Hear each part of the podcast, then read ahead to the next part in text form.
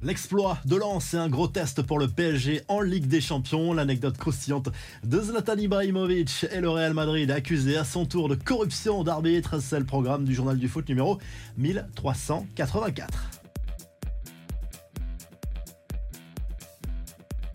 Le PSG veut garder les commandes de son groupe en Ligue des Champions. Le club parisien va défier Newcastle dans la chaude ambiance de Saint James Park à 21h. Match à suivre sur Canal Plus Foot. Luis Enrique va opter pour un 4-3-3 a priori devant Donnarumma Quatre euh, défenseurs, Marquinhos, Skriniar, Hakimi et Hernandez.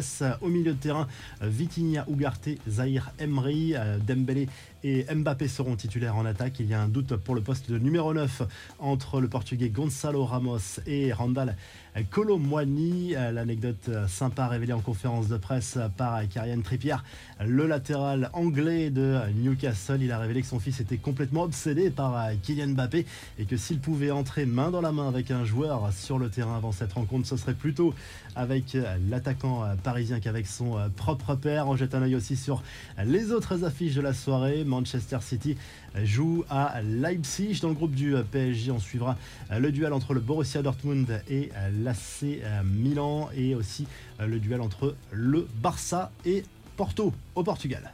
À chaque fois qu'il prend la parole, c'est rarement insipide. Lors d'une interview dont le contenu complet sera dévoilé jeudi soir, Zlatan Ibrahimovic a lâché quelques punchlines, comme à son habitude, comme Cristiano Ronaldo il y a quelques mois.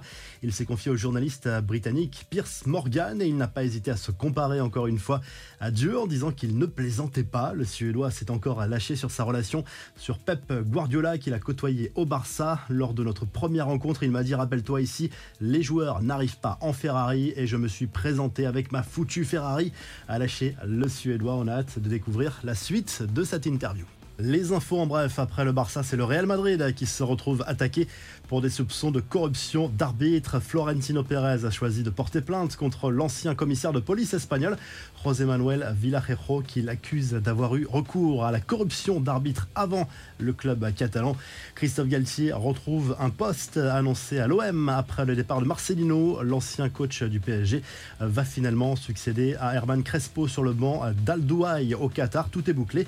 Après CR7, c'est au tour de Neymar d'inscrire son premier but dans sa carrière en Ligue des Champions asiatiques. Victoire 3-0 pour Al Hilal face aux Iraniens du Nasaji Mazandaran. Enfin, si vous êtes intéressé pour aller voir des matchs de l'Euro 2024 prévus en Allemagne, sachez que la billetterie est désormais ouverte. La première phase de vente se déroule jusqu'au 26 octobre. Les billets sont attribués par tirage au sort. Il y aura ensuite d'autres phases de vente de billets après le tirage au sort des groupes.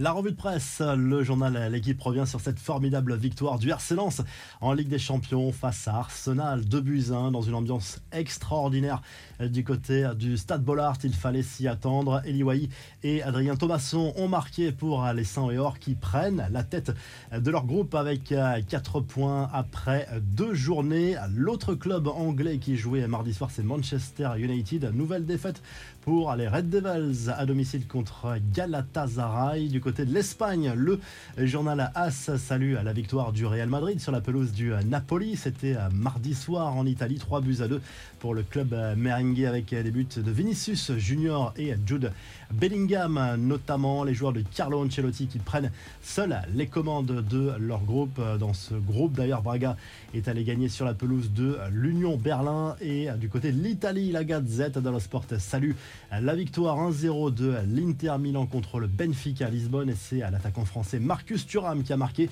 l'unique but de cette rencontre à l'heure de jeu. Les Nerazzurri qui prennent les commandes de ce groupe en compagnie de la Real Sociedad. Sachez que Di Maria est sorti blessé lors de cette rencontre. Si le journal du foot vous a plu, n'oubliez pas de liker et de vous abonner et on se retrouve très rapidement pour un nouveau journal du foot.